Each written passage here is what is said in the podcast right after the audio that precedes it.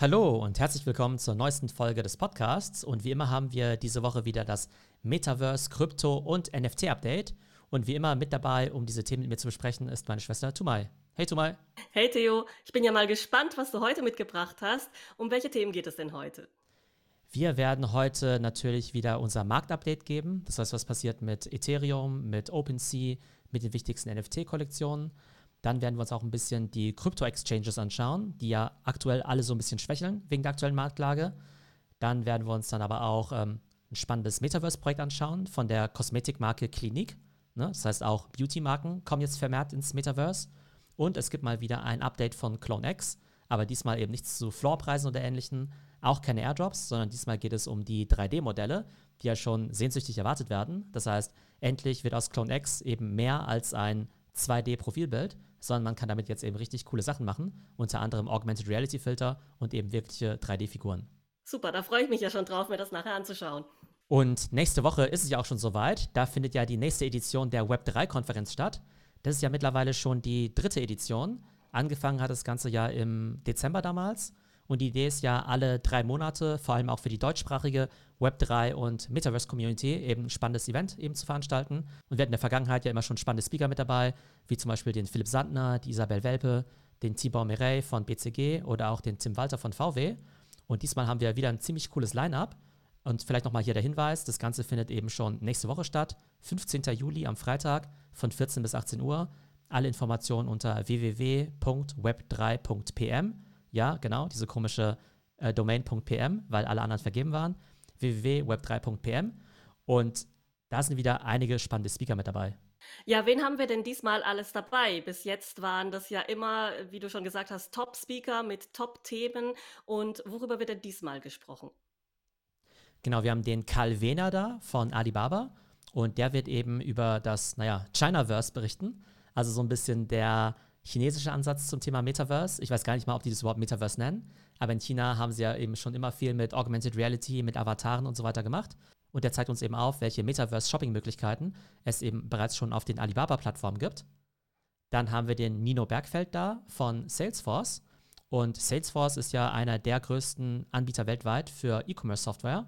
Und die finden das ganze Thema CRM, also Customer Relationship Management, aber auch in Verbindung mit dem Web3 und dem Metaverse natürlich auch sehr spannend. Und der wird dann eben erzählen, was aus seiner Sicht Brands im Metaverse machen können und wie man vielleicht NFTs auch für das Thema CRM einsetzen kann. Dann haben wir noch den Tan und den Maurice von IWC Schaffhausen da. Und zwar ist IWC Schaffhausen ja eine absolute Luxusuhrenmarke, die jetzt eben auch schon bereits spannende NFTs machen. Das ist ein Projekt, was ich auch schon seit längerem verfolge. Und da schauen wir einfach mal, welchen Ansatz die jetzt haben. Der ist nämlich ein bisschen anders, insofern, dass sie zum Beispiel nicht auf Ethereum setzen, nicht auf Discord setzen, sondern dann einen ganz anderen Ansatz fahren. Also mal ganz spannend zu sehen, wie eben Luxusmarken an das ganze Thema Web3 und NFTs eben rangehen. Dann haben wir noch den Christoph Schmidt da von Twitter. Mit dem werden wir darüber sprechen, wie Twitter eigentlich plötzlich zur Nummer 1 Plattform geworden ist für dieses ganze Thema Krypto, NFT und eben auch Finance. Und dann haben wir auch noch den Jan da von Snap. Und Snap ist eben eine ganz spannende Firma, die verbinden ja die meisten halt mit Snapchat logischerweise, ne? also mit dieser Messaging-App, mit irgendwie Teenagern. Die haben ja viele gar nicht so auf dem Schirm als Metaverse-Company. Aber wenn man mal drüber nachdenkt, dann ist Snapchat ja total stark bei Augmented Reality-Filtern, Bitmoji-Avataren und eben auch diesen Snap-Maps. Das heißt, da kann man ja auf so einer Comic-Landkarte eben sehen, wo deine ganzen Freunde sind. Also ich würde behaupten, von allen Social-Media-Apps hat Snapchat vielleicht sogar schon die meisten Metaverse-Elemente. Und ich glaube, das ist ein ganz spannendes Speaker-Line-Up, um jetzt eben das Thema Metaverse eben auch aus der Perspektive einerseits eben von Social-Media-Apps eben zu betrachten, Twitter und Snapchat, dann eben eine Luxusuhrenmarke IWC, dann eben Alibaba mit der chinesischen Perspektive und eben auch Salesforce als eine der größten E-Commerce-Plattformen der Welt. Ja, super spannendes Line-up auf jeden Fall. Gerade das mit Snapchat, das äh, interessiert mich, glaube ich, am meisten jetzt dann an dieser Konferenz, weil ich das ehrlich gesagt jetzt auch nicht so auf dem Schirm hatte als Metaverse-affine Company und es eher wie so eine Art ja Chat-Client gesehen habe rein als Chat-Client. Aber du hast natürlich recht. Die haben natürlich sehr viele Filter und andere Funktionen, die da schon sehr stark Metaverse-affin sind. Was mir hier jetzt auffällt, ist, dass alle Speaker diesmal männlich sind. Ist das irgendwie gewollt oder ist das oder woran liegt das? Also gewollt ist natürlich nicht. Ähm, man muss dazu sagen, der ganze Web3 und Metaverse-Space, der ist zugegebenermaßen schon relativ männlich. Bei den vergangenen Events, da hatten wir auch immer weibliche Speaker mit dabei. die unabhängig davon, ob sie jetzt weiblich waren oder nicht, einfach Top-Input eben auch gebracht haben. Auch diesmal haben wir natürlich auch wieder weibliche Speaker angefragt. Äh, zum Teil haben wir aber bei den Firmen die weibliche Speakerin angefragt und die haben dann einfach die männlichen Kollegen geschickt. Zum Teil gab es aber auch Terminschwierigkeiten und die konnten eben nicht kommen. Mit einigen weiteren sind wir noch im Gespräch, also vielleicht klappt da noch was. Aber die Beobachtung ist auf jeden Fall richtig, dass diesmal das Speaker-Line-Up sehr, sehr männlich ist.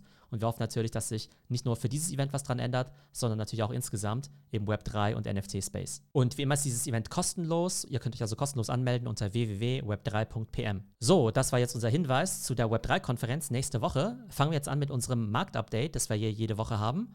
Und wir schauen wie immer erstmal auf unseren Ethereum-Chart. Was siehst du denn dazu mal? Ja, erfreulicherweise mal ein bisschen einen grünen Ausschlag, allerdings jetzt auch nicht besonders hoch und dazwischen wird es auch schon ein bisschen rot und dann wieder grün. Was kannst du denn daran jetzt ablesen? Was ist hier passiert? Also, wir haben hier den 7-Tages-Chart, ne? weil wir uns das ja im Wochenrhythmus anschauen. Der aktuelle Ethereum-Kurs ist bei 1154 Dollar. Anfang der Woche war er bei 1100 Dollar. Also zumindest ist es jetzt nicht katastrophal in den Keller abgerauscht. Das heißt, man könnte jetzt von einer Art Stabilisierung sprechen. Aber wenn wir uns mal den Einmonatschart anschauen, dann sehen wir eben, dass wir von 1900 Dollar kommen. Das heißt, nur weil es jetzt mal eine Woche nicht katastrophal war, heißt es noch lange nicht, dass es eben positiv ist. Aber ich glaube, das sind wahrscheinlich die kleinen Gewinne, die man jetzt mal mitnehmen muss und schon happy sein muss, dass es zumindest aktuell nicht noch schlimmer wird. Ja, also es ist eine ziemliche Seitwärtsbewegung. Man kann jetzt natürlich sagen, gut stabilisiert auf einem niedrigen Niveau. Das muss aber nicht heißen, dass jetzt der Boden erreicht ist und es nicht noch weiter runtergehen kann. Also hier ist immer noch Vorsicht geboten, würde ich mal sagen, oder? Genau, und die Strategie, die wir ja schon öfter erwähnt haben, ist ja das Dollar-Cost-Averaging. Das heißt, theoretisch könnte man einfach jede Woche zum Beispiel für 100 Dollar Ethereum kaufen. Nehmen wir an, wir hätten letzte Woche gekauft, dann hätten wir jetzt eben zum Kurs von 1100 Dollar gekauft. Würden wir heute kaufen, wären es eben 1150 und so weiter. Ne? Das heißt, dadurch glättet sich über die Zeit. Der absolute Tiefpunkt war ja so ungefähr am 19. Juni. Da war der Kurs ja bei unter 900 Dollar. Ich persönlich warte aber jetzt erstmal noch ein bisschen ab. Ich glaube ja, dass die nächsten Quartalsergebnisse der großen Tech-Konzerne rauskommen werden. Ich befürchte, die werden nicht so prima sein. Und wenn die Aktien runtergehen, könnte Krypto auch noch weiter runtergehen. Das heißt, ich fange mit meinem Dollar-Cost-Averaging wahrscheinlich erst so bei 800 oder 600 an. Mal schauen, ob es soweit kommt. Ja, also ich warte auch noch ein bisschen. Was macht denn OpenSea? Das gehört ja auch immer zu unserem Marktupdate. Was sehen wir hier an den Charts? Also wir sehen eben, dass der Juni jetzt logischerweise abgeschlossen ist. Wie wir ja letzte Woche schon prognostiziert haben, sind wir da eben bei etwa 700 Millionen Dollar Trading-Volumen gelandet bei OpenSea im Juni. Und im Mai waren es eben noch 2,6 Milliarden. Im April waren es eben noch 3,5 Milliarden. Das heißt, wir hatten eben mit 700 Millionen mit Abstand den niedrigsten Wert seit fast einem Jahr. Und wenn wir uns jetzt eben den Anfang vom Juli anschauen, wenn wir das jetzt eben hochrechnen würden, dann würden wir wahrscheinlich Ende des Monats eben bei 400 Millionen Dollar landen. Das heißt nochmal deutlich niedriger, also nochmal 40 Prozent niedriger im Vergleich zum Juni. Also das Volumen, das geht auf jeden Fall definitiv runter. Einerseits, weil es eben absolut gesehen weniger Transaktionen gibt und natürlich wegen dem sinkenden Ethereum-Preis. Also auch hier hat sich eigentlich nichts Neues getan. Man bleibt einfach im Bärenmarkt und der Markt schwächelt vor sich hin momentan. Genau, und das heißt, so gesehen gab es gar nicht so viel Neues seit letzter Woche. Und ich glaube, dieses wöchentliche Update, das machen wir halt einfach immer, weil es zur Routine dazugehört. Vielleicht auch gerade relevant für Leute, die sich nicht jeden Tag mit diesen Kursen beschäftigen. Ich glaube, auch wenn nichts Neues, Dramatisches passiert, ist einfach immer ganz gut, da ein Gefühl dafür zu bekommen. Das heißt, entweder werden wir eben sagen, hey, es ist eben nicht besonders viel passiert, alles wie gehabt, oder wir sagen eben eine starke Aufwärts- oder Abwärtsbewegung. Aber ich glaube, es ist einfach immer ganz gut, so am Puls der Zeit zu sein.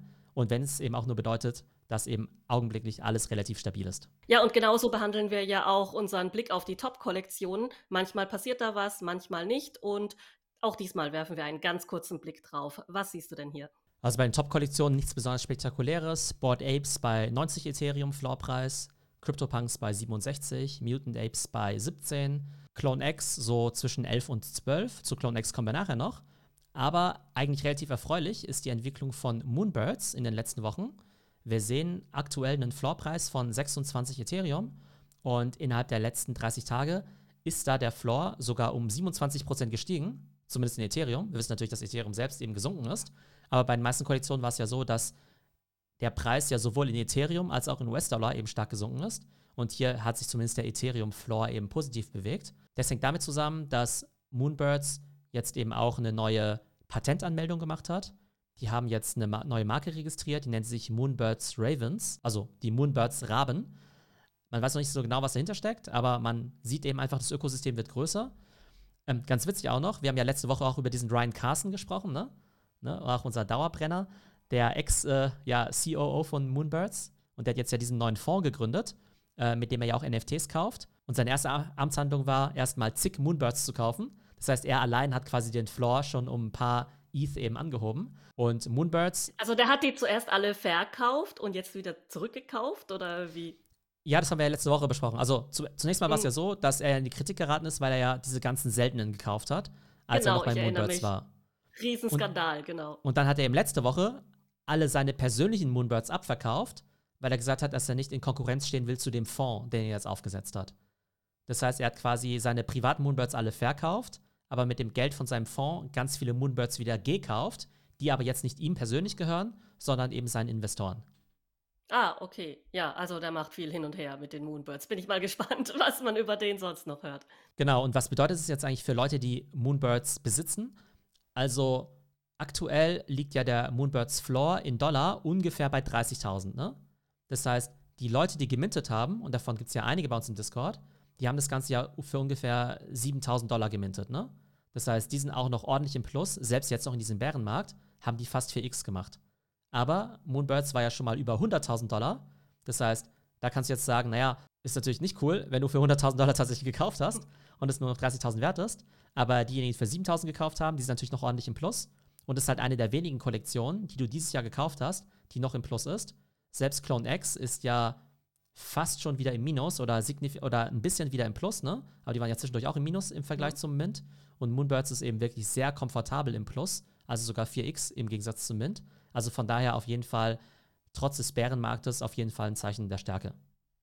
Ja, also sollte man vielleicht auch weiter im Auge behalten. Ich hätte gedacht, vielleicht ist das so ein Strohfeuer gewesen, weil es ja wirklich so raketenhaft in die Höhe gegangen ist direkt nach dem Mint und ja auch nicht so wirklich viel Roadmap und Utility und so weiter hatte. Aber das scheint wirklich ein starkes Projekt zu sein, das man im Auge behalten sollte. Und vielleicht gibt es da auch einen guten Entry Point jetzt im Bärenmarkt. Ja, apropos starkes Projekt. Hier ist ja ein nicht so starkes Projekt und zwar Three Arrows Capital. Was ist denn da passiert? Also das war ja auch jetzt viel in den Schlagzeilen und ja, der Albtraum vieler Kryptoanleger. Vielleicht kannst du da ein paar Worte dazu sagen. Genau, wir haben ja in den letzten Wochen und Monaten ja den Krypto-Kollaps, ne? Und es liegt eben nicht nur daran, dass jetzt eben die Anleger denken, dass Krypto eben keine gute Anlageklasse mehr ist. Also auch, ne? Die wollen jetzt eher in andere Sachen anlegen. Aber wir sehen eben auch, dass viele große Player, gerade so in dem Finance-Bereich von Krypto, da eben zum Teil reihenweise pleite gehen. Und Three Arrows Capital war ja ein riesiger Krypto-Hedgefonds. Das heißt, die haben in Kryptowährungen angelegt, in Metaverse-Coins und auch in NFTs, haben eben viel Geld von Investoren eingesammelt, hatten zum Teil, glaube ich, schon über 10 Milliarden Dollar eben angelegt, haben sich dann eben auch von anderen Firmen dann eben auch Geld geliehen. Und die sind jetzt eben endgültig pleite gegangen, nachdem sich das Ganze schon über einige Wochen angekündigt hatte. Also das hat man kommen sehen. Warum sind die denn pleite gegangen? Also zum einen ist es natürlich nicht so prima, wenn du jetzt ein Krypto-Hedgefonds bist und die Sachen, die du hältst, alle um 80 Prozent runtergehen. Das ist natürlich jetzt nicht so günstig. Ähm, zum anderen waren die wohl noch besonders stark in Terra Luna eben investiert. Und Terra oh, Luna, wie wir ja schon ja. besprochen haben, ist ja nicht um 80 Prozent runtergegangen, sondern um 99%. Prozent. Das Problem ist ja, dass sie das ja eben nicht nur mit ihren eigenen Geldern gemacht haben, sondern eben auch mit Geldern von anderen Institutionen, die ihnen eben das Geld anvertraut haben. Und eine solche Institution ist unter anderem die Firma Voyager Digital. Und Voyager Digital ist eben auch ein Crypto-Broker. Ich kenne die auch nicht so gut. Ich glaube, da geht es eher um Krypto-Kredite. Ne? Also jetzt eben kein Exchange, wie jetzt zum Beispiel Kraken oder so oder Binance, auf die wir nachher zu sprechen kommen. Und da gibt es eben verschiedene Plattformen, wie eben Celsius, die wir schon mal erwähnt hatten, oder Voyager Digital. Die haben dann eben auch Geld gegeben an Three Arrows und jetzt gibt es eben diesen interessanten Domino-Effekt, weil selbst wenn meinetwegen Voyager und Celsius super solide Plattformen wären, ne? ich kann es nicht beurteilen, ob die solide sind, dann ist es eben so, dass Terra Luna kollabiert ist. Three Arrows Capital war eben viel zu stark investiert in Terra Luna. Die sind wiederum dann eben zahlungsunfähig, können das Geld, was sich eben von anderen wie Voyager oder wie eben auch Celsius geliehen haben, nicht mehr zurückzahlen. Und die wiederum gehen dann eben auch pleite, weil sie jetzt eben ihren Anlegern das Geld nicht mehr zurückzahlen können. Das heißt, am Ende gibt es dann Anleger wie dich zum Beispiel, Tumal. Du hast dann vielleicht dein Geld bei Celsius reingelegt, bei Voyager, hast dann vielleicht gesehen, hey, das hat super gute Bewertungen, das scheint total seriös zu sein. Du hast vielleicht auch Freunde, die da erfolgreich ihre Sachen auch angelegt haben. Und auf einmal stehst du eben komplett ohne da, weil jetzt eben am anderen Ende der Kette, in der Krypto, ja, Food Chain eben plötzlich Terra Luna ja pleite gegangen ist, beziehungsweise auf Null gegangen ist. Also das heißt, es sind lauter Institutionen oder Firmen, die alle miteinander zusammenhängen und sich gegenseitig alle irgendwie Geld geliehen haben.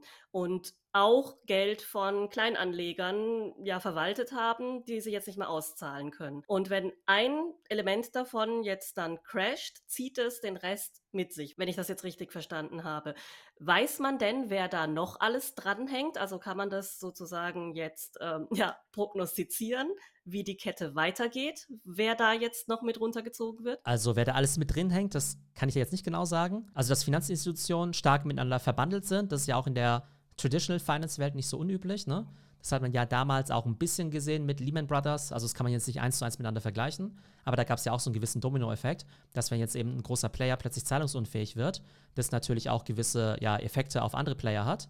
Und auch hier haben wir eben einen gewissen Domino-Effekt, der eben ausgelöst wurde, unter anderem durch Terra Luna.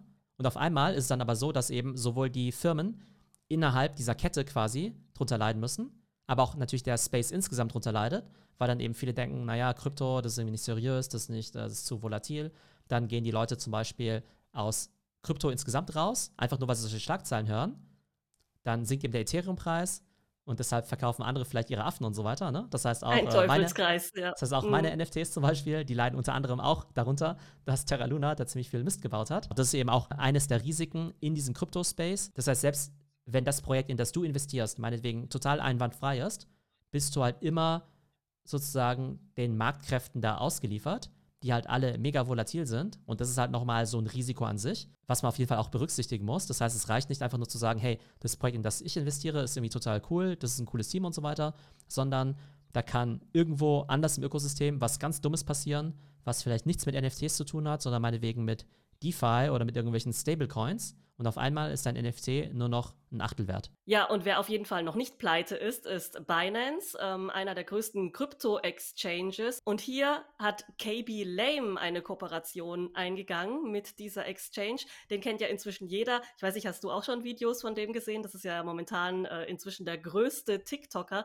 Der hat ja wirklich lustige Videos gemacht, wo er eben solche ja Life-Hacks, die eigentlich keine richtigen Life-Hacks sind, so ein bisschen auf die Schippe nimmt. Und der hat jetzt, wie gesagt, einen Werbevertrag mit Binance. Jetzt ist es ja vielleicht nicht gerade die beste Zeit, um viel Geld für Werbung auszugeben für solche Krypto-Exchanges. Denen geht es ja jetzt gerade momentan nicht so gut und die haben ziemlich schwere Zeiten vor sich, habe ich den Eindruck. Wie stehen denn die Exchanges momentan so da? Genau, es gibt ja ziemlich viele Krypto-Exchanges, also die vor allem eben auch für normale Endkunden gedacht sind. Das ist ja sowas wie Kraken, sowas wie Coinbase oder eben auch Binance. Und das sind eben die Plattformen, mit denen die meisten von uns ja zu tun haben. Ne? Also die wenigsten von uns, die machen ja sowas wie Celsius oder Voyager, worüber wir vorhin gesprochen haben.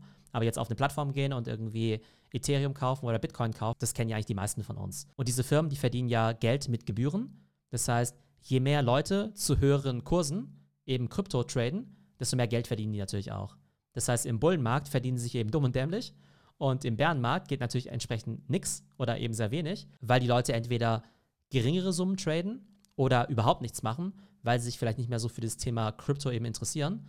Und deshalb sehen wir eben gerade auch bei Coinbase, dass die eben sehr viele Leute entlassen haben.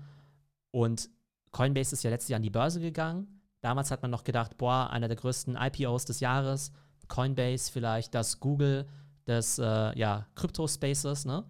Und da ist der Aktienkurs aber auch 85% im Minus unter dem All-Time-High.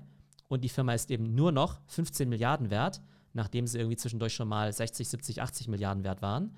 Und Coinbase ist ja die prominenteste von diesen Firmen.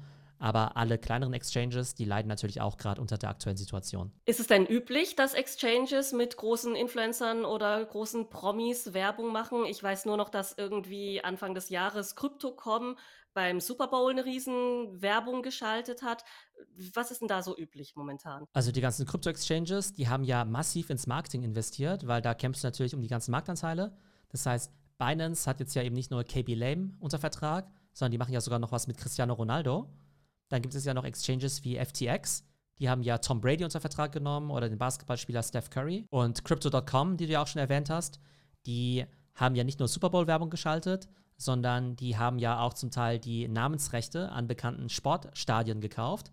Also im Basketball der NBA, die Arena der LA Lakers, ne? also der Los Angeles Lakers, die heißt jetzt Crypto.com Arena, was jetzt auch nicht der sexyste Name ist, aber die haben wohl zig oder hundert Millionen von Dollar gezahlt, um sich da eben für die nächsten Jahre die Namensrechte zu sichern. Und da ist eben auch die Frage, was passiert, wenn jetzt eben nicht nur Crypto.com in Schwierigkeiten gerät, sondern eben auch insgesamt vielleicht, keine Ahnung, also lass es irgendwie 5% sein oder 10% aller Spons Sponsoring-Gelder im Sport aus dieser Kryptoszene kommen und es eben der nicht mehr besonders gut geht, dann leidet natürlich auch der Sport drunter. Und auch hier sehen wir ja so einen Dominoeffekt, dass so ein Crash eben sich weit zieht und auch weitreichende Konsequenzen hat bis in den Spitzensport hinein. Und das finde ich jetzt schon ziemlich krass. Also wie weit sich so eine Wirtschaftskrise dann auch ja bemerkbar machen kann. Definitiv und im Krypto-Space vielleicht nochmal besonders stark. Also einfach sehr, sehr viel Volatilität drin und da sind auf jeden Fall mehr Parteien davon betroffen, als man das eben auf Anhieb denkt. So, das war jetzt erstmal unser Marktupdate. Also erstmal nichts Erfreuliches. Dafür kommt jetzt eben unser Metaverse-Update. Da geht es jetzt eher nur um spannende Projekte. Das heißt, hier wird jetzt nicht über Floorpreise gesprochen, nicht über fallende oder sinkende Kurse, sondern einfach nur über Innovation im Metaverse-Space. Und da haben wir diese Woche eben zwei spannende Projekte. Das eine hast du ja rausgesucht, Klinik. Und beim anderen geht es natürlich um unser Lieblingsprojekt, nämlich Clone X von Artefakt. Klinik ist ja wahrscheinlich vielen ein Begriff. Das ist eine Luxuskosmetikmarke mit sehr hochpreisigen und hochwertigen Produkten. Und die haben jetzt ein NFT-Projekt gestartet und zwar mit Non-Fungible People. Das sind so hyperrealistische Avatare. Und diese Avatare, die haben auch etwas Besonderes. Und zwar wird hier sehr viel Wert auf Diversität gelegt. 60 Prozent sind People of Color und 20 Prozent tatsächlich auch diverse Handicaps, was ich wirklich sehr positiv finde, dass man hier jetzt auch mal in eine ganz andere Richtung geht und nicht immer diese 0815 Schönheiten programmiert, wenn man schon die Möglichkeit hat, 3D-Avatare zu programmieren. Also hier der Hinweis wieder an unsere Podcast-Zuhörer. Das Ganze gibt es natürlich auch als YouTube-Video und da sieht man das Ganze eben noch mal deutlich besser logischerweise. Ich bin jetzt gerade auf der Klinik-Webseite und ich muss sagen, die Avatare sehen voll krass aus. Ich kann die gar nicht von echten Menschen unterscheiden, weil bei Clone X, das sind ja auch 3D-Avatare, aber da siehst du ja ziemlich genau, dass es halt irgendwie ne, computergeneriert sind. Und hier auf den ersten Blick könnte ich ja gar nicht sagen, ob es echte Menschen sind oder Avatare. Ja, das sieht auf jeden Fall fotorealistisch aus und ähm, auch in ziemlich, ja, sehr verschiedenen Looks. Und was Klinik hier gemacht hat, ist, dass sie jetzt auf diese Avatare Make-up-NFTs drauf mappen. Also das heißt, die Klinik-NFTs sind verschiedene Make-up-Looks und da haben sie auch drei recht bekannte Künstlerinnen dafür geworden, die da verschiedene Looks kreiert haben. Und das Besondere hier ist auch, dass man eben diese Looks nicht nur als NFT bekommt, sondern diesen Look auch shoppen kann. Und zwar eben diese Klinikprodukte, die man dafür braucht für dieses Make-up. Und das finde ich mal eine total coole Idee. Ich hätte jetzt nicht gedacht, dass Klinik eine Firma ist, die ja so progressiv ist. Ich habe gedacht, das ist vielleicht eher etwas für eine ältere, gesetztere Zielgruppe. Deswegen war ich hier jetzt sehr positiv überrascht. Also, ähm, was sagst du denn dazu? Du bist ja ein bisschen auch durch deine Trainings in der Beauty-Branche unterwegs. Warum machen Beauty-Brands jetzt da so viel digital? Zum einen für dieses Projekt eben auch super spannend. Also wir wissen ja, dass digitale Avatare ein großes Thema sind. Ne? Deshalb gibt es ja eben auch Leute, die eben viel Geld für Avatare ausgeben. Idealerweise eben nicht nur für ein 2D-Profilbild von einem Affen, sondern eben auch für fotorealistische. Und denen kann man dann ja digitale Klamotten anziehen, so wie eben Nike oder Artefakt. Oder du gibst denen eben digitales Make-up.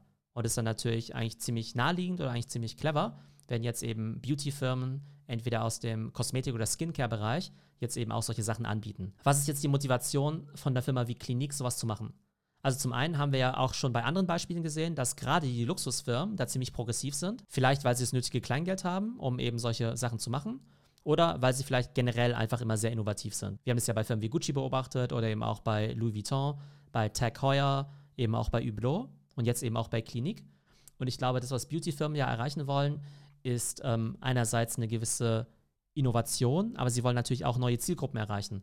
Jeder möchte ja gerne die Generation Z oder die Millennials eben erreichen, weil die Millennials ja schon relativ alt sind. Aber gerade bei den Luxusmarken ist ja oftmals so, dass deren Kunden schon meistens Ü40, Ü50 sind, dementsprechend auch recht wohlhabend.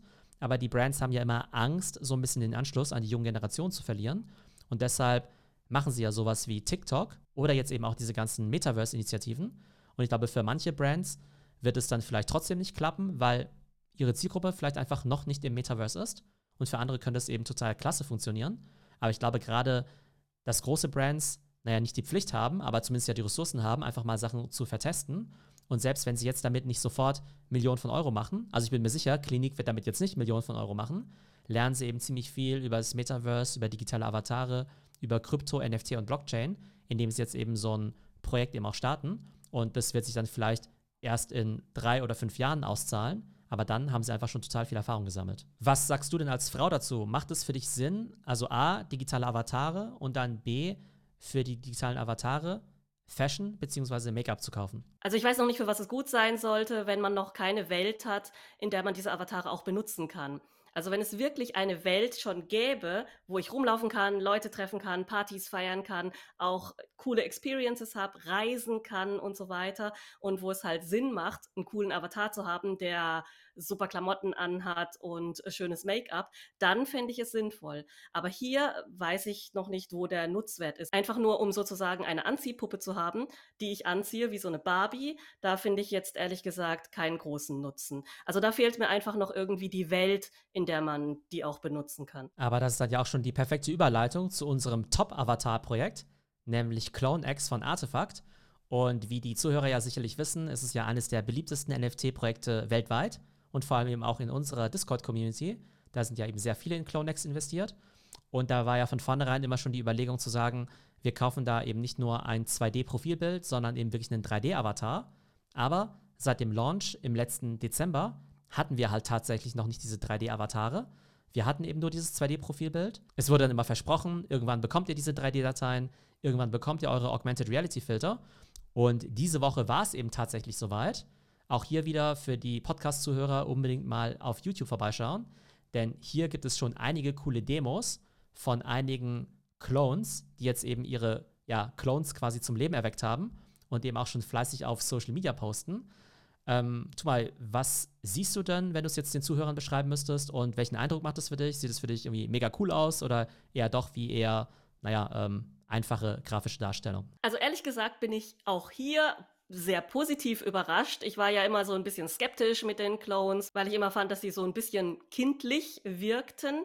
Das ist hier aber gut aufgefangen worden mit den 3D-Avataren. Also die sind jetzt viel erwachsener, als ich sie mir vorgestellt hätte, von den 2D-Bildern her und auch richtig gut animiert. Also da haben sie sich wirklich Mühe gegeben und ja, also dass die jetzt überhaupt auch rausgekommen sind. Ich hätte jetzt gedacht, gut, da ist jetzt viel Gerede und die brauchen vielleicht tatsächlich noch ein Jahr oder zwei, bis da endlich mal was passiert.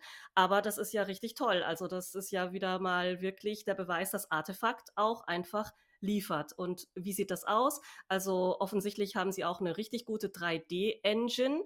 Das ist alles sehr flüssig. Das sind tolle Moves, die die Avatare auch haben. Also sie springen, sie schlagen Saltos. Hier sieht man auch Filter, die sich Leute auf ihren Kopf aufgesetzt haben, dass sie ihren Clone benutzen können. Also sieht auf jeden Fall sehr vielversprechend aus und auch richtig cool. Man sieht halt auch wirklich den Anime-Einfluss, was ich persönlich ja sowieso super cool finde. Ja, also mal sehen. Das äh, sieht wirklich auch so aus, als könnten eben diese ganz, ja, normalen Clones, die eher menschlich aussehen, hier halt wirklich einen großen Durchbruch haben, weil man die auch wirklich dann als Avatar benutzen möchte in so einem Metaverse. Genau, das Ganze funktioniert nämlich so, dass jeder Clone-Inhaber jetzt eben auf die Clone X-Seite gehen kann und sich eben dort mit seiner Wallet einloggt. Und dann wird eben geprüft, welchen Clone besitzt du eigentlich. Und jetzt habe ich zum Beispiel mal meinen Account aufgemacht. Dann sieht man eben hier mein Profilbild, meinen Avatar mit den entsprechenden Attributen und den 3D-Dateien, die man eben runterladen kann. Da gibt es dann eben verschiedene File-Formate ne, für solche 3D-Dateien. Blender, Maya, 3ds Max, Unreal, Unity, FBX, C4D und GLTF. Also nicht, dass ich die jetzt äh, ansatzweise alle kennen würde, oder wüsste. Ja, also die meisten davon sagen mir tatsächlich was. Also ähm, das finde ich jetzt gerade total krass, dass die da so viele Schnittstellen geschaffen haben. Also das heißt, man kann mit diesen ganzen sehr gängigen 3D-Modellierungstools, äh, mit denen man übrigens auch animieren kann, jetzt diese Clones bearbeiten und die zusammenstellen. Genau, und das Spannende ist eben, dass man sich jetzt eben diese 3D-Dateien runterladen muss, aber sich das Ganze dann auch eben selbst zusammenbauen muss. Ne? Und es hat verschiedene Vor- und Nachteile. Der Nachteil ist, ähm, du musst dir selbst zusammenbauen. Das heißt, wenn du jetzt eben überhaupt nichts von diesem Programm verstehst, dann kannst du damit erstmal überhaupt nichts anfangen. Und das hatte ich mir ehrlich gesagt schon ein bisschen anders vorgestellt. Ich dachte, die meisten von uns haben ja zwischen 8.000 und 10.000 Euro oder sogar noch deutlich mehr für diese Clones bezahlt. Und da dachte man halt, mhm. halt, dass die Utility halt schon ist, dass du halt direkt out of the box dann eben diese Modelle bekommst, diese 3D-Modelle, plus auch noch den Augmented Reality Filter, ne, diesen Snapchat-Filter. Und jetzt ist aber so, du musst dir die Sachen selbst zusammenbauen, sie geben dir einfach nur die Bausteine.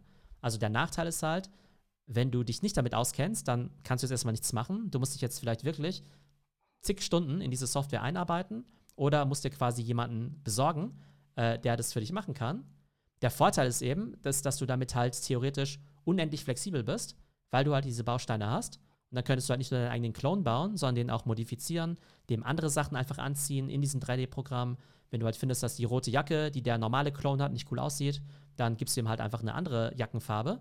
Und du kannst halt so gesehen ziemlich viele Trades untereinander kombinieren und den eben auch in beliebigen Umfeldern rumlaufen lassen. Das heißt eben nicht nur jetzt in den Clone Apartments, ne, die ja quasi auch gestellt worden sind, sondern eben auch in ganz anderen Umfeldern. Und du könntest eben theoretisch damit dein eigenes Computerspiel machen, deinen eigenen Anime-Film. Also der Ansatz von Artefakt ist eben, dass es eine neue Art von Creator Economy sein soll, aber eben nicht Creator wie TikToker, sondern eben 3D-Designer als Creator, denen man jetzt quasi die Elemente gibt, um damit sich ja, komplett austoben zu können. Ja, und wie ist das? Hat jeder Clone-Besitzer jetzt dann nur die Traits, Attribute oder Elemente bekommen, die auch zu seinem Clone gehören? Genau, wenn du jetzt nur einen Clone besitzt, dann hast du dementsprechend eben nur die Attribute zu deinem Clone und kannst ihn auch zusammenbauen. Wenn du jetzt aber mehrere Clones hast, dann könntest du, glaube ich, theoretisch auch so ein bisschen Mix und Match machen, ja, dass du sagst, hey, ich habe doch jetzt die einzelnen Dateien runtergeladen, jetzt kombiniere ich doch mal die eine Mütze mit der anderen Jacke oder die einen Augen mit der anderen Frisur oder sowas. Ich glaube, das soll sogar relativ gut funktionieren. Ich habe es noch nicht gemacht, von daher sind es nur Vermutungen von mir. Einerseits ist es eben ganz cool, dass du so ein bisschen kombinieren kannst. Ich sehe da aber auch ein gewisses Risiko. Die Idee ist ja, dass nur die Person, die den Clone besitzt und auch viel Geld dafür bezahlt hat, den Clone auch nutzen kann. Jetzt ist ja so, ich könnte ja theoretisch jetzt einen Clone kaufen, mir die Dateien runterladen, mir den Clone zusammenbauen, den Clone einfach wieder verkaufen und dann kann man wegen der neue Käufer sich dann ebenfalls einloggen und die Dateien runterladen. Aber ich habe ja eben auch die Dateien ja immer noch, ne? Also, das heißt, der neue Inhaber, der hat zwar den, für den Clone bezahlt, aber hat quasi diesen Avatar dann eben nicht mehr exklusiv, ja? Das heißt, das ist ja schon ein ziemliches Problem. Und es sind ja ganz mhm. normale Dateien. Das heißt, ich könnte mir schon vorstellen, dass mit der Zeit dann vielleicht irgendwie so eine Art, ja, äh, Server auftaucht, äh, wie so Pirate Bay oder Napster, was es ja früher gab, wo es ja alle Arten von Musik gab, wo jetzt einfach jemand, wie auch immer er an die Dateien rankommt, einfach alle Clone-Attribute irgendwie hochlädt.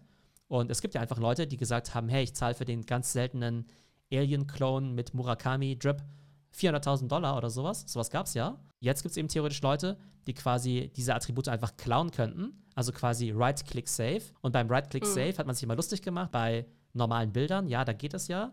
Und ich hätte jetzt aber schon gedacht, naja gut, vielleicht kannst du mein Bild Right-Click-saven. Aber nur ich als Tokenbesitzer kann dann den Filter benutzen oder den 3D-Avatar. Aber so wie es im Augenblick strukturiert ist, könnte mir das ja auch geklaut werden. Und das fände ich natürlich nicht so witzig, wenn ich jetzt irgendwie 100.000 Euro für so einen Avatar bezahle und dann jemand anderes im Metaverse mit dem identischen Avatar oder mit dem identischen Augmented Reality Filter rumrennt. Ja, Moment mal, aber das heißt, dass quasi jetzt diese Einzelelemente, die man jetzt da bekommt und mit denen man sich da beliebig seinen Clone konfigurieren kann, dass die dann nicht mehr Non-Fungible Tokens sind. Also das sind keine NFTs mehr, die auf der Blockchain festgeschrieben sind, dass die jemandem gehören, sondern das sind jetzt dann ganz normale äh, Vektorgrafikdateien oder was auch immer das ist, ähm, was man da bekommt. Und da kann man das sich dann einfach zusammenbauen, wie man will oder was, weil dann ist ja diese ganze Clou an der Sache mit den NFTs ja für die Katze irgendwie, oder? Ich habe es so verstanden. Also wie gesagt, es kann auch anders sein. Ne? Also falls ja, dann äh, genau bitte mich korrigieren oder darauf hinweisen. Das Ganze ist ja gerne erst, in die Kommentare schreiben, falls das, das Ganze ist ja erst ein paar Stunden alt. Hat. Aber aus meiner Sicht ist es so: Es gibt quasi dieses Token Gate, aber das Token Gate bezieht sich halt nur auf den Login, dass du halt sagst, okay, du loggst dich halt mit deinem Token ein und lädst dann deine Files runter. Aber alles, was danach passiert, ist aus meiner Sicht eben nicht mehr geschützt. Ne? Da kennt ihr auch schon einige Leute, die es eben sehr, sehr kritisch sehen. Also auf der einen Seite finden sie es eben cool, dass es eben so viel Raum für Kreativität lässt. Und auf der anderen Seite sind die Besitzer dieser Token jetzt nicht besonders gut geschützt, was jetzt ihr Eigentum angeht. Ja, und also mal ganz ehrlich gesagt, sind diese Avatare jetzt halt auch nur in Anführungsstrichen äh, gut gemachte 3D-Modelle. Also das heißt, man braucht auch nicht unbedingt diese Dateien, um einen äh, guten 3D-Avatar zu bauen, der äh, ja so aussieht. Also das, das kann auch jeder gute 3D-Modellator kann das auch so einfach bauen. Also wenn das jetzt dann nicht mehr äh, angegliedert ist an diese ja äh, Besitzansprüche, dann äh, weiß ich jetzt auch nicht, was das jetzt für einen Sinn haben soll für die Käufer. Also da bin ich auch echt gespannt, ob äh, uns da tatsächlich vielleicht jemand korrigiert oder ob sich das alles irgendwie noch anders darstellt dann. Was ich mich jetzt frage, und es ist auch die Frage an dich, wir wissen natürlich, viele Leute kaufen NFTs, um damit zu spekulieren. Ne? Man hofft, die gehen den Preis rauf und dann hofft es sind die neuen Board Apes, die dann irgendwann Millionen von Dollar wert sind. Ne? Jetzt haben wir aber im Folge des Crashes ja auch die letzten Male schon besprochen, naja, das Spekulieren ist im Augenblick ein bisschen schwierig. Vielleicht sollte man tatsächlich eher auf die Utility setzen. Ja? Also man sollte es eben nur kaufen, weil es einem gut gefällt, beziehungsweise weil man vielleicht sagt, hey, ähm, vielleicht willst du ja irgendwie so ein virtueller Influencer werden und möchtest vielleicht gern so einen Clone nutzen, um den wirklich als deinen Avatar zu benutzen. Ne? Und es wäre meine Frage an dich. Nehmen wir mal an, du könntest dir jetzt so einen Clone kaufen aber könntest den nie wieder weiterverkaufen, ja? Das heißt, du müsstest den quasi nutzen und es gäbe eben kein Spekulationsmotiv. Könntest du, also jetzt vielleicht nicht du persönlich, aber glaubst du, dass Leute sich sowas kaufen, weil sie einfach sagen, hey, ich finde es total cool, damit im Metaverse rumzulaufen, das ist meine digitale Identität und ich möchte vielleicht dann sogar das irgendwie professionell nutzen, weil ich irgendwie äh, virtuelle Influencer sein möchte, Musiker, Nachrichtensprecher, Moderator oder sonst was, aber eben nicht mit meinem menschlichen Ich, sondern eben mit diesem Clone-Avatar. Also prinzipiell könnte ich das mir sehr gut vorstellen, dass Leute sich einen Avatar kaufen, den sie dann auch als ja virtuelles Ich dann nutzen, um im Metaverse rumzulaufen. Und dass man den auch so konfiguriert, wie man vielleicht gerne aussehen würde. Also da gibt es ja unendliche Möglichkeiten. Entweder man sieht halt völlig anders aus, also ich würde dann vielleicht männlich sein und ein Iro haben oder keine Ahnung, was ich mir da überlegen würde.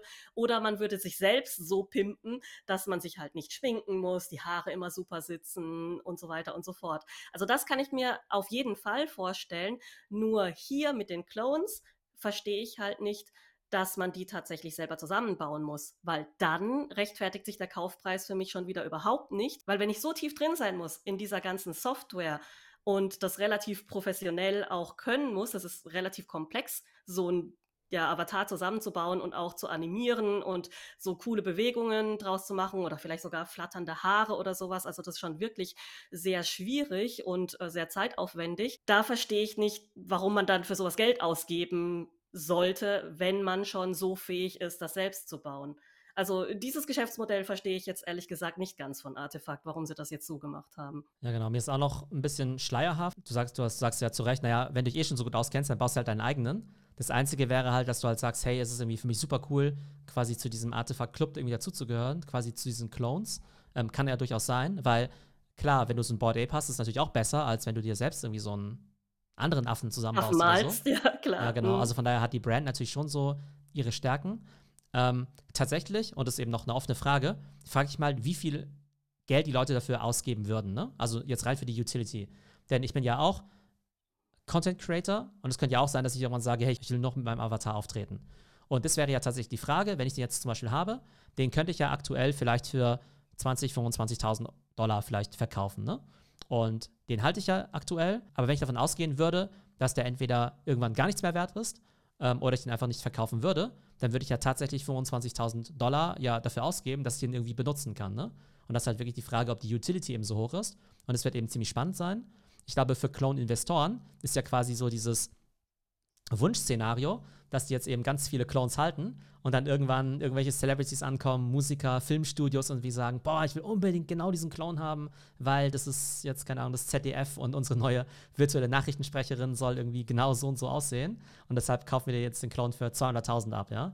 Oder das soll irgendwie eine Boyband gemacht werden, ja, von Clone-Musikern und dann werden meinetwegen fünf männliche Clones zusammengekauft für so eine K-Pop-Band oder so, ähm, die dann irgendwie für viel Geld verkauft werden. Ne? Das sind ja so ein bisschen die Zukunftsszenarien. Ob das so kommt, weiß ich nicht, aber zumindest finde ich es schon mal, ja, optisch eben sehr cool, was sie da auf die Beine stellen. Wie gesagt, ist ja erst seit ein, zwei Tagen draußen. Ich glaube, in dieser Clone-Community gibt es manche Leute, die haben echt krasse Skills. Die werden in den nächsten Wochen und Monaten und Jahren vielleicht echt krasse Sachen mit diesen Clones machen. Ich habe diese Skills leider noch nicht. Deshalb muss ich mal schauen, ob jemand aus unserem Team vielleicht oder vielleicht irgendjemand aus der Community mir dabei helfen kann, zumindest mal diesen Augmented Reality Filter aufzusetzen. Aber ich glaube auch, um dieses äh, ja, Thema Metaverse Update für heute auch zum Abschluss zu bringen, ähm, wir sehen eben, dass sich da im Bereich digitale Avatare eben wirklich viel tut. Also einerseits eben die Non-Fungible People zusammen mit Klinik, wo es eben darum geht, dass eben Avatare dann eben Make-ups eben bekommen.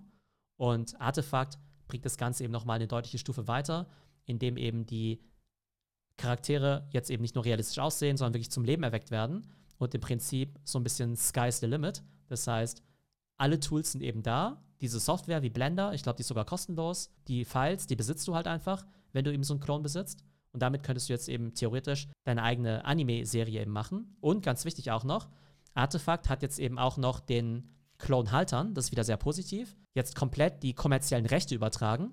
Das heißt, wenn du jetzt eben diesen Klon besitzt und aus dem sowas Cooles machst, dass es irgendwie das neue Iron Man wird oder der neue Spider-Man und du damit irgendwie Millionen von Dollar verdienst, dann geht jeder einzelne Cent an dich. Artefakt sieht davon überhaupt nichts. Und das ist schon mal eine sehr coole Sache, finde ich. Bis eben auf diese Murakami-Drips, die sind nochmal besonders, ne? An denen hast du eben nicht die kommerziellen Rechte. Aber wenn du jetzt eben jemand bist, der sagt, hey, ich möchte wirklich eine coole digitale Brand aufbauen mit Avataren, dann kannst du dir so einen Clone X kaufen, kannst eben theoretisch damit alles machen und behältst eben 100% der Gewinne, was ich schon mal ziemlich genial finde. Ja, wobei sich hier auch wieder die Frage stellt, für dasselbe Geld könntest du auch irgendein Studio beauftragen, dir einen 3D-Avatar zu bauen und zu customizen und das ist wahrscheinlich auch noch günstiger. Also man erkennt diese Clones ja vielleicht nicht unbedingt als Clones, da steht ja nicht irgendwie auf deren Stirn gebrandet Clone X oder sowas. Also wie gesagt, äh, dass es die Lizenzen gibt, dass man die kommerziell nutzen kann, finde ich super. Aber es stellt sich halt vielleicht dann doch die Frage nach dem Kosten-Nutzen-Rahmen, der sich da auftut. Ja, genau. Und wenn Clone X halt irgendwann super riesig und erfolgreich wird, wie eben Board Apes, dann ist natürlich keine Frage, dass es dir auch was bringt, eben den Clone zu haben, statt dir selbst einzubauen. Aber wenn sie jetzt eben eher unbekannt sind, dann lohnt sich das Ganze vielleicht nicht, aber dann ist es vielleicht auch nicht so teuer. Und dann könntest du vielleicht einfach sagen, hey, der sieht irgendwie cool aus, den möchte ich mir jetzt leisten. Und ich bin dann eben Teil von der CloneX Community. So, das war wie immer unser wöchentliches Metaverse, Krypto und NFT-Update. Diesmal wieder ein bisschen länger, aber ich glaube mit spannenden Stories. Wir haben wie immer unser Marktupdate gegeben über den aktuellen Stand bei Ethereum, OpenSea und den Top-NFT-Kollektionen. Wir sehen eben, dass Moonbird ziemlich gut läuft. Wir haben darüber gesprochen, dass Three Arrows Capital jetzt eben pleite gegangen ist und eben auch andere Companies wie Celsius und Voyager mit sich in den Abgrund zieht. Wir haben gesehen, dass Crypto-Companies wie Binance eben jetzt mit Influencern wie KB Lame eben werben. Die Frage ist aber, wie lange geht dieses Sponsoring noch weiter, auch von bekannten Sportorganisationen, wenn jetzt eben Krypto im Augenblick gerade schwächelt. Und dann haben wir uns eben noch zwei spannende Avatar-Projekte angeschaut, nämlich die Non-Fungible People zusammen mit Klinik und eben die 3D-Modelle bei Artefakt. Und hier nochmal der Hinweis auf unsere Web3-Konferenz nächste Woche, Freitag, der 15. Juli, 14 bis 18 Uhr. Teilnahme ist kostenlos. Super spannende Speaker von Alibaba, Salesforce, IWC, Snap und Twitter. Und die werden uns nochmal ganz spannende Perspektiven geben auf das Metaverse und NFTs. Schaut auf jeden Fall vorbei. Ich denke, es lohnt sich auf jeden Fall. Genau, auf diese Konferenz bin ich auch schon gespannt. Wir werden auf jeden Fall davor auch nochmal unser Metaverse-Update aufnehmen. Auf jeden Fall freue ich mich schon mal drauf. Bis nächste Woche. Ciao. Tschüss, Theo.